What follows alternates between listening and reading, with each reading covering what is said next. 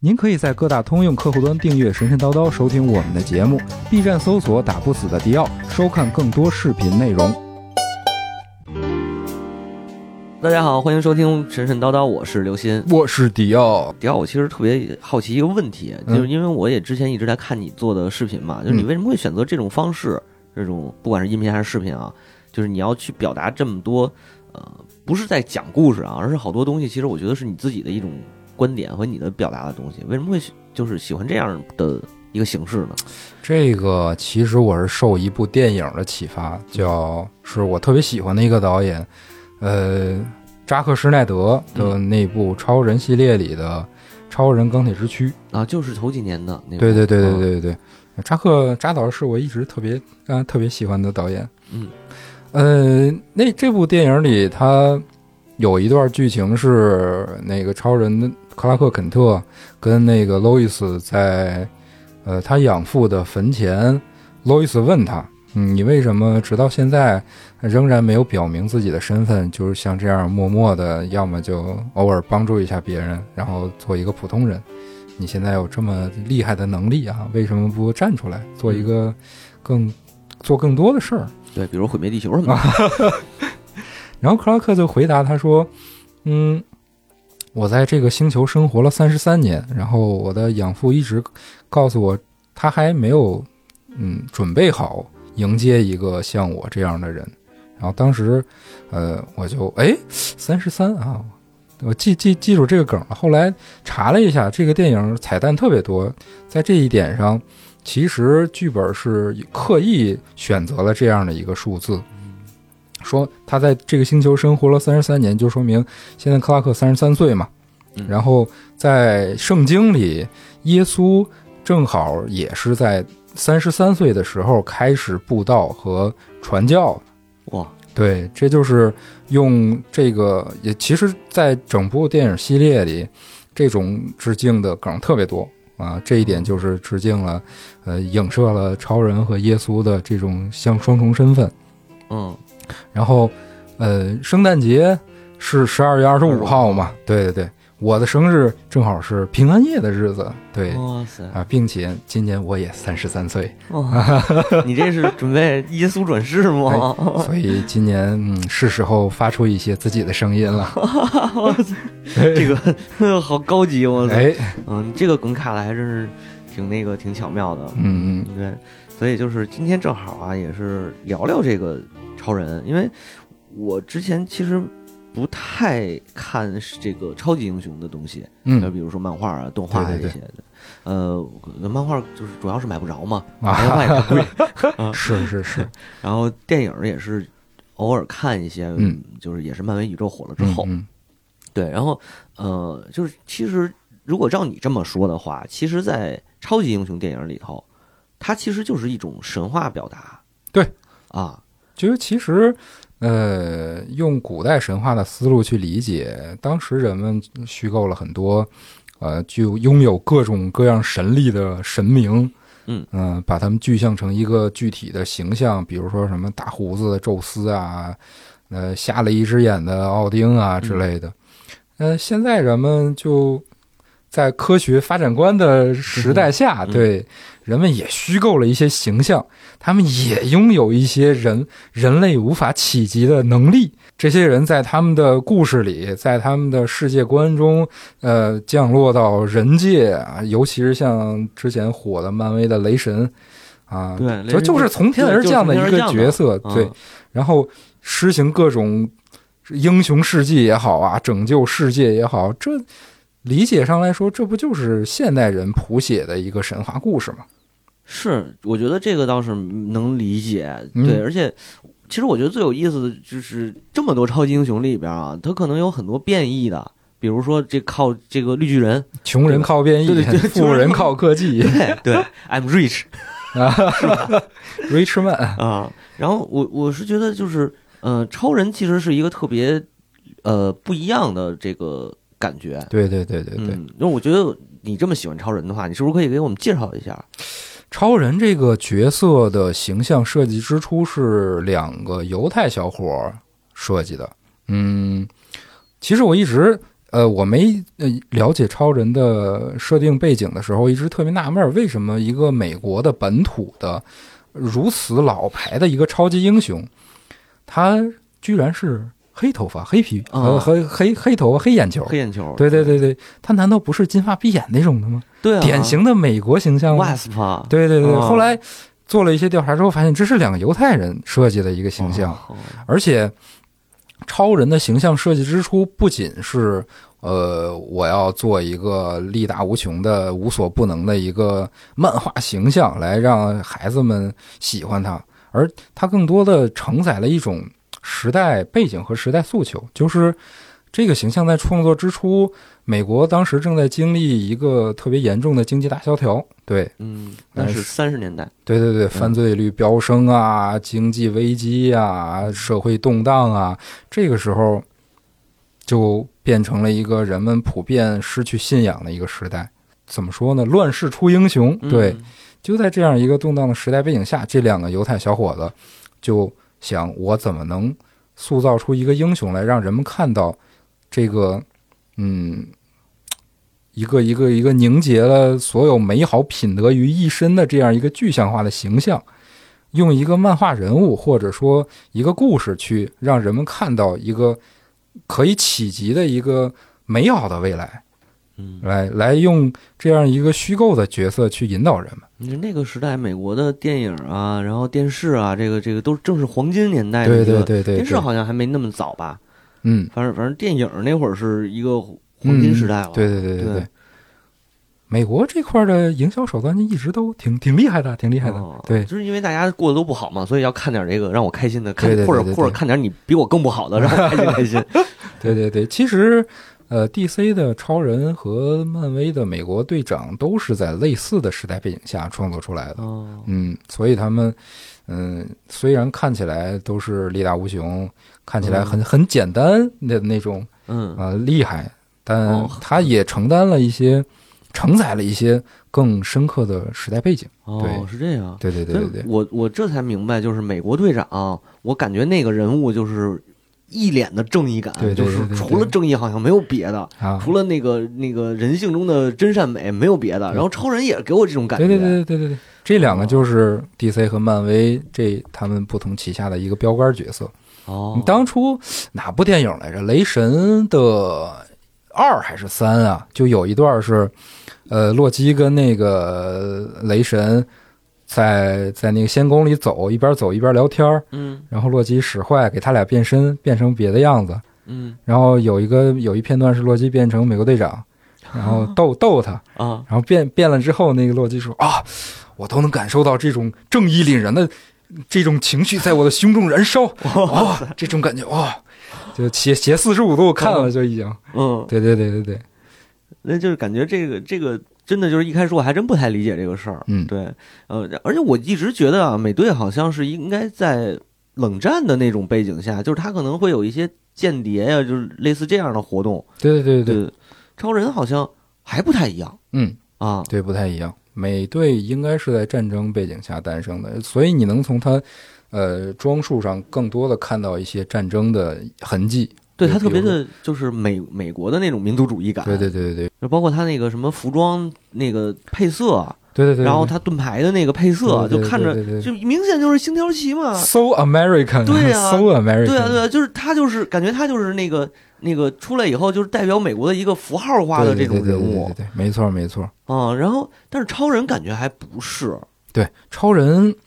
呃，超人这个角色的设立之初，其实，呃，两个漫画主创就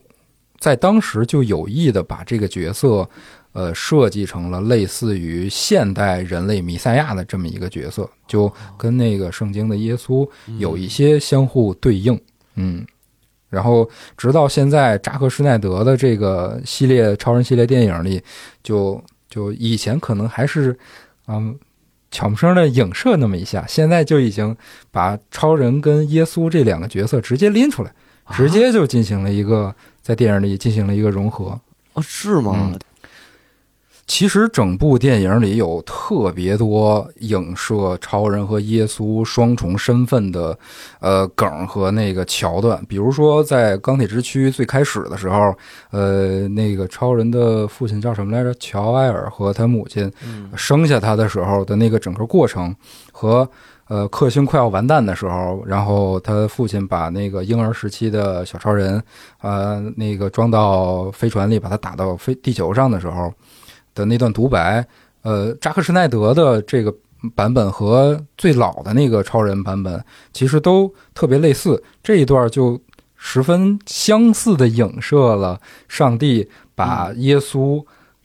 暴走的那个，啊，不是不是，就嗯是上帝把耶稣交给人类，然后让哦他承担人类的所有罪恶的这个过程。明白？对对对对对，包括超人，呃，钢铁之躯的时候，克拉克在那个宇宙飞船里，呃，终于知道哦，我是我是我是那个谁谁谁的孩子，我是克星之子。嗯然后他换上那身经典的超人战服的时候，学飞嘛，一开始他不是不会飞嘛，啊，啊，在那段儿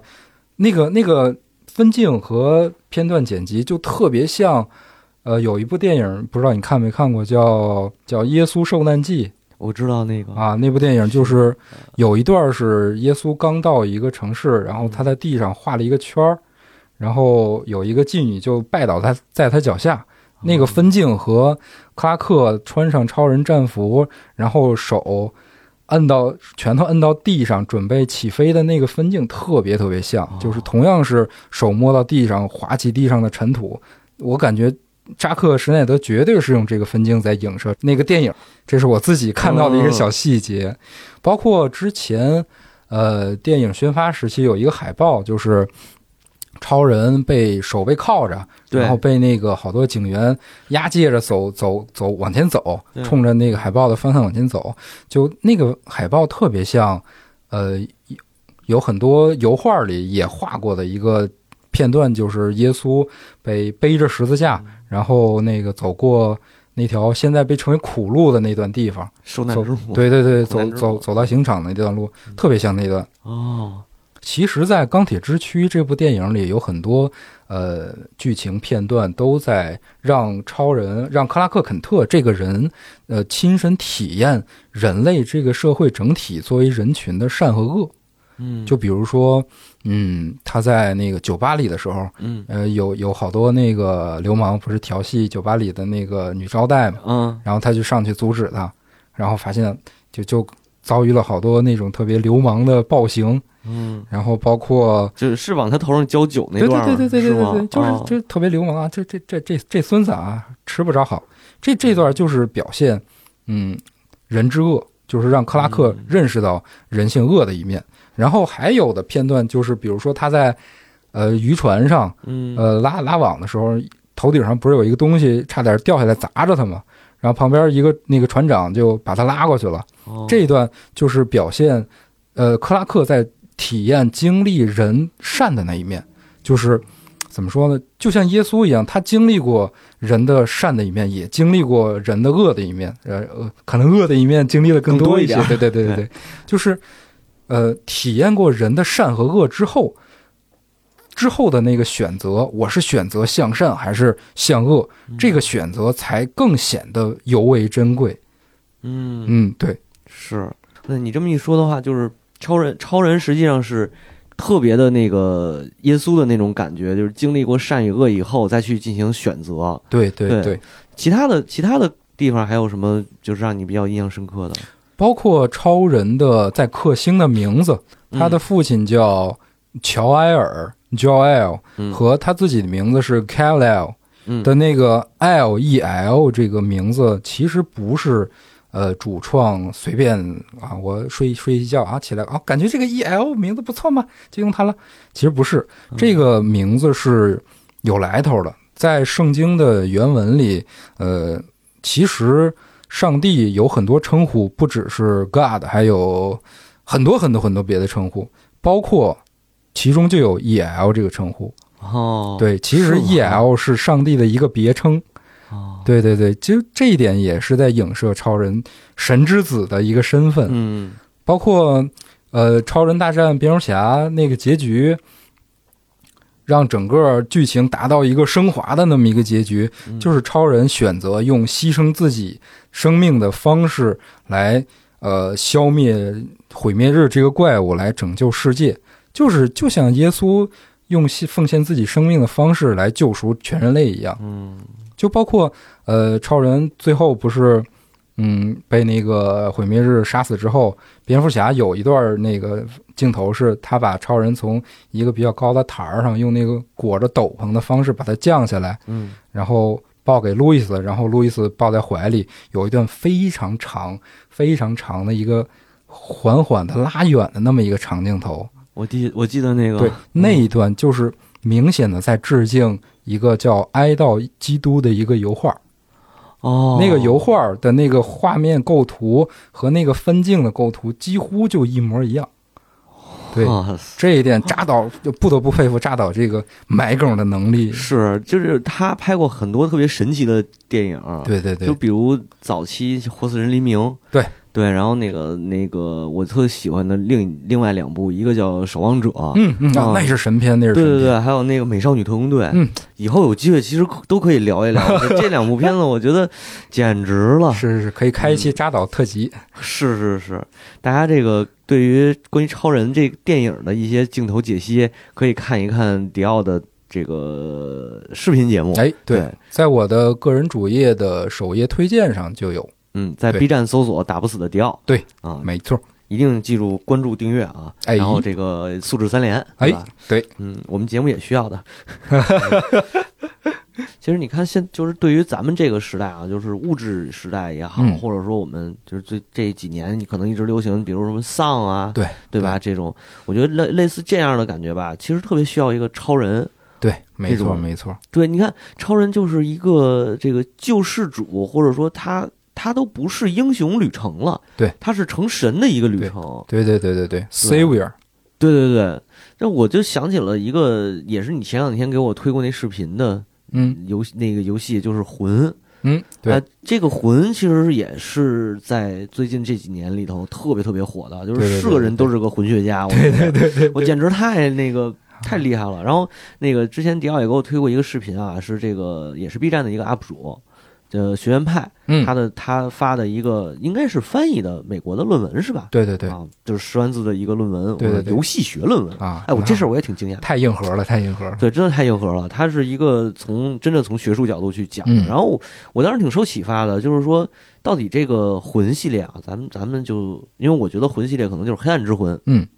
嗯，可能包括包括恶魔之魂啊，嗯那个血缘还是稍微呃不太算那个， 就虽然也是这种方式，但是是但是主主题不太一样，是是是，对，就是这种魂系列的感觉，就是，呃，它到底是不是一个英雄故事，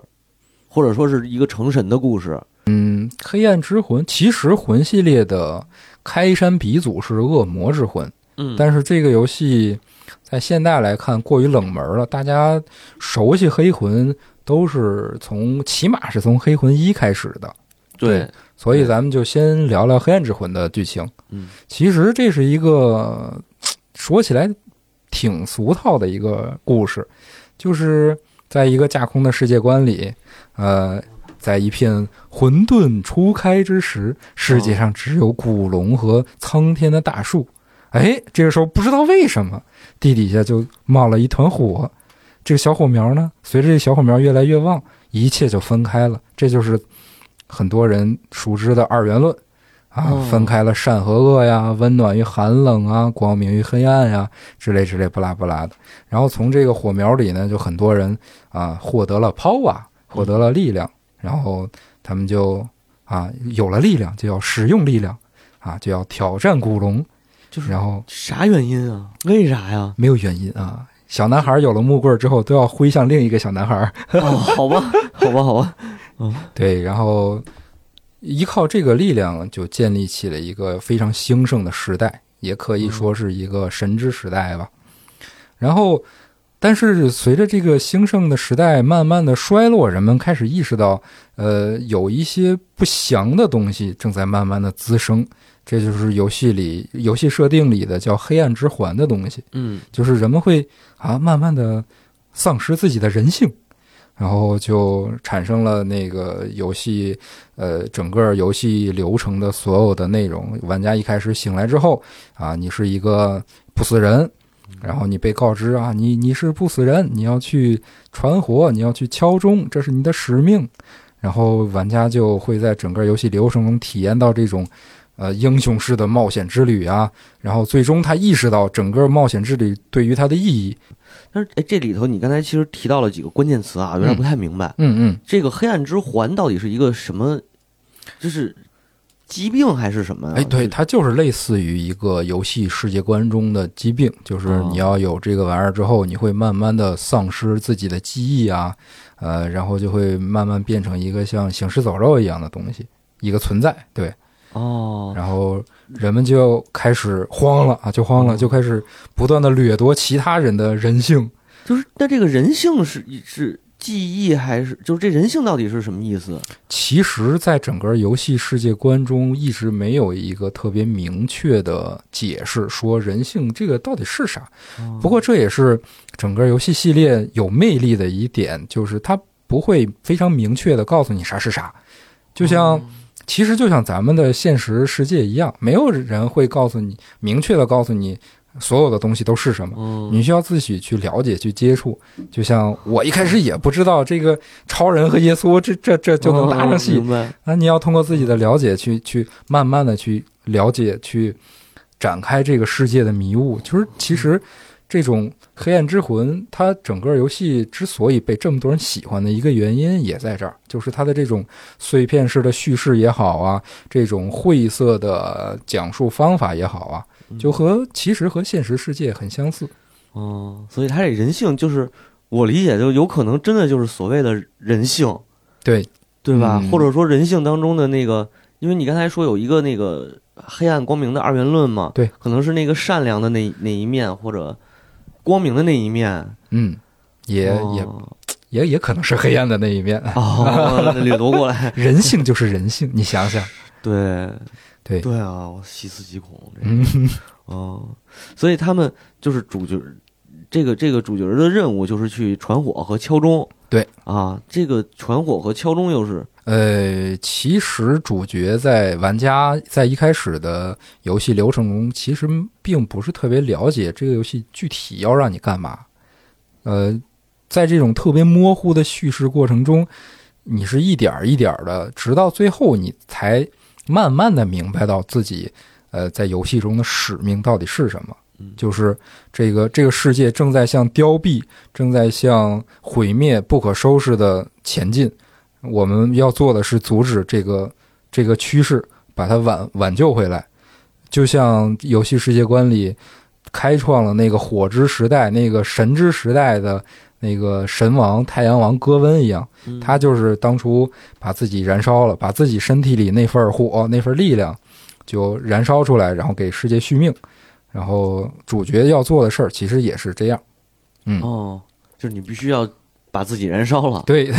啊奉献自己啊，哦这这个这个就我觉得挺古典英雄主义的啊，对对对就是一个我要牺牲自我，然后救赎这个世界的，对对对就对真的没是错他也是一个弥赛亚的这种没错没故错事剧没情错，嘛。对，没错没错。对，哦我觉得，但是但是，其实挺让我意外的是，魂魂三的时候，呃嗯，应该算是整个世界收尾了。对，它是一个收束。对，因为我没有玩通啊，嗯这个我得请教一 下。对，呃确实太难了啊，没有玩通。 呃，问一下这个这个迪奥，就是最后的结局到底是什么？其实大家公认的魂魂系列的真正的结局应该是灭火的结局。灭火，呃，在魂一的结局中，你能看到，呃，玩家在所有的游戏流程结束的时候，他也是像当时的那个格温一样，用自己的身体去，呃，燃烧燃烧火炉，给这个世界续命。嗯，当时烧起来的火还很雄壮，但是到了魂三，当你打打打过了所有的 BOSS 之后，到最后你跟那个游戏里的 NPC，呃，你跟他对话之后，呃，如果你选择传火的结局，他会依然是像魂一那样。用自己的身体里的火焰给这个世界续命，但是有一点不同的是，你能明显的看到魂三的时候，那个火苗的感觉已经快要熄灭的那种，已经没有存在多少温度的那种感觉了。嗯就是这个这个世界正在你无论多少次努力的去挽救它，去把它从泥潭里拉出来，但是它依然不可避免的往那个毁灭和那个凋敝的那个趋势在下行的走。所以大家理解的《黑暗之魂》的整个系列的，呃，包括制作人也好，包括、呃那个故事剧情的编剧也好，包括所有喜欢魂玩家的学学所谓的魂学家也嗯好，对对对，大家都认为，真正黑暗之魂应该有的结局就是让这个世界就让它熄灭啊，啊，我们就不要为它再续命了。这就是一个非常悲剧色彩的一个类似于，嗯，北欧神话最终的诸神黄昏似的这么样的结局。就但是但是诸神黄昏最后留下点希望吗？活了几个神，对对对，对确吧？实弗雷火亚活了，啊，是啊是是。其实这个跟《黑暗之魂三》的另外一个结局有点类似，就是游魂之王结局。就呃，除了灭火结局的游魂之王结局是，我虽然让这个世界毁灭，我不去管它，我不再插手这个不可避免的轮回，我跳出这个轮回，同时呢，我留下我自己身体里的这份力量和一些和我一样的人，我们团结在一块儿。我们在等待这个世界慢慢落下帷幕之后，我们要用这份力量开启一个新的时代，哦开启一个属于属于当时的玩家那个种族，相当于矮人，属于或者说人类嘛，啊属于我。们人类自己的一个新的时代。对这如果要是把之前那个呃太阳王理解成神，对，那这个人这一波就是新的人类。对，就是人类。嗯，哎我突然想起来，古希腊的神话里边会有一个黄金时代，嗯，然后对白对银对时代、青铜时代、对对黑铁时代。对对对对对对，你看那个前一个时代的这些人，可能这就是生活的都是人和神一起生活，嗯，然后白银时代可能这个神都是半神了，对或者是对对，差一点儿啊哦英雄了，了。对英雄。然后这个青铜时代人与人人越来越丑恶了，啊但是人对可能还这个可能长寿啊，或者是怎么样呢？哎然后黑铁时代人互相征伐了，对然后没有对对任何神性，对对对，哇、塞！所以就是整个看下来的话，魂系列其实走了一个，并不是一个救世主，对牺牲自己然后对拯对救世界的路线，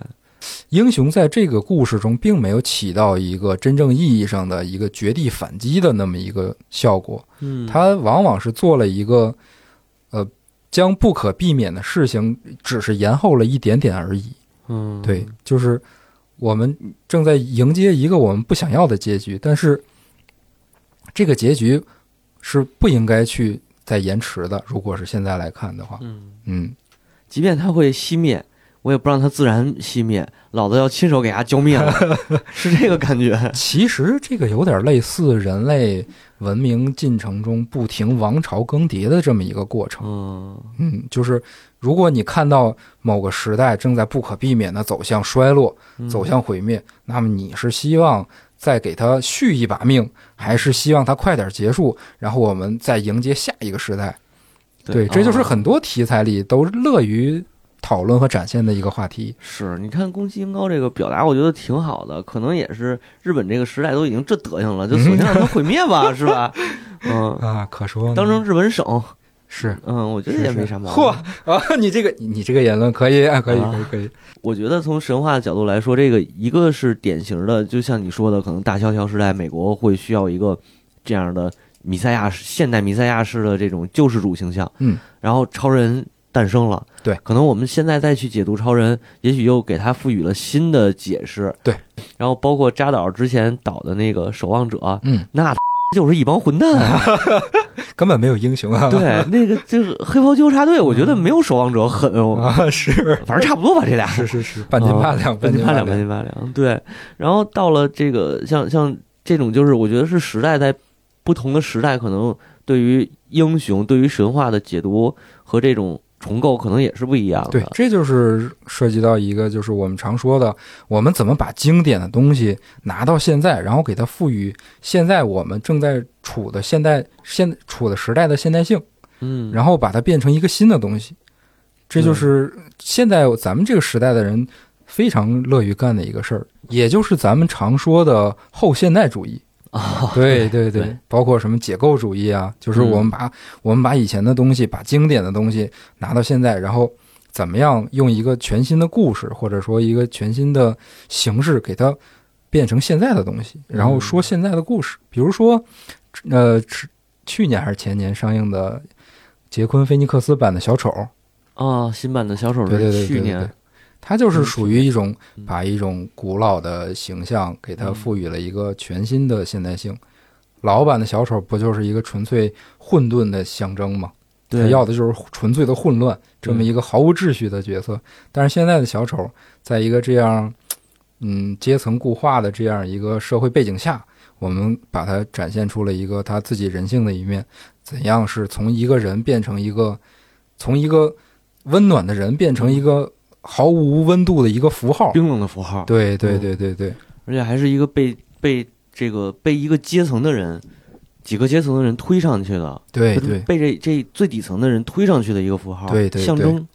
没错没错。对，而且他身上也也有一些神性的特点。嗯，这就是怎么说呢？咱们现在所处的这个非常秩序化，嗯或者说那个理性化，或者说唯物唯物主义的这种时代下的一种缺特别缺少的一种东西，就是，呃，当年尼采把呃人类的文明分为了日神精神和嗯日神精酒神精神，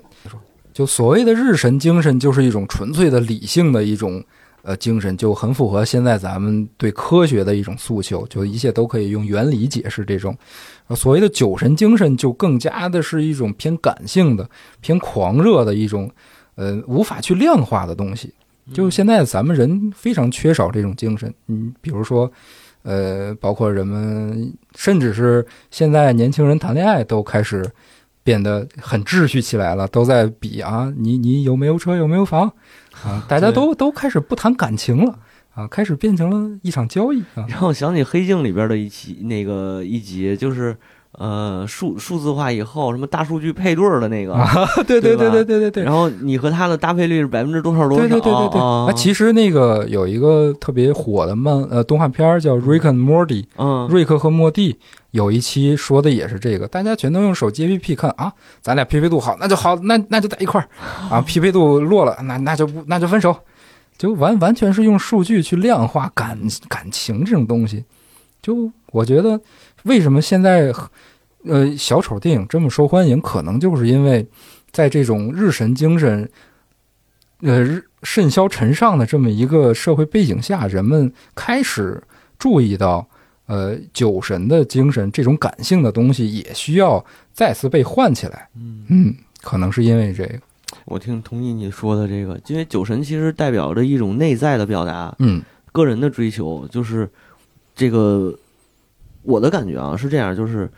这个日子已经这么苦 逼了，对吧？然后呢，哎，要不算了，我也不想了，我也不努力了，我也就是生而生为生而为人，我很 遗憾。对，这个是一种。然后另一种呢，其实就是呃，虽然这个日子生活这么苦逼，嗯啊、但是我还是要有一点点追求，就是我要起码我要寻找一点快乐，嗯，对吧？对，嗯、没错没错。所以就是就是这个这个，其实我们在看很多神话里边也会有这种感觉嘛，就是你会从中，哪怕你从中得到一点缓解和快乐，我觉得这个也是现在的文艺作品里头能带给大家的一个。对一对一个东西，很多神话都有很强的预言性。嗯嗯，它不只是告诉了你一个，给你讲述了一段精彩的故事。其实你从这个故事里能看到一些，呃，你平时没有理解到的一些哲哲理或者说道理。嗯然后甚至你能从这些神话的故事和这些角色身上能看到一部分自己。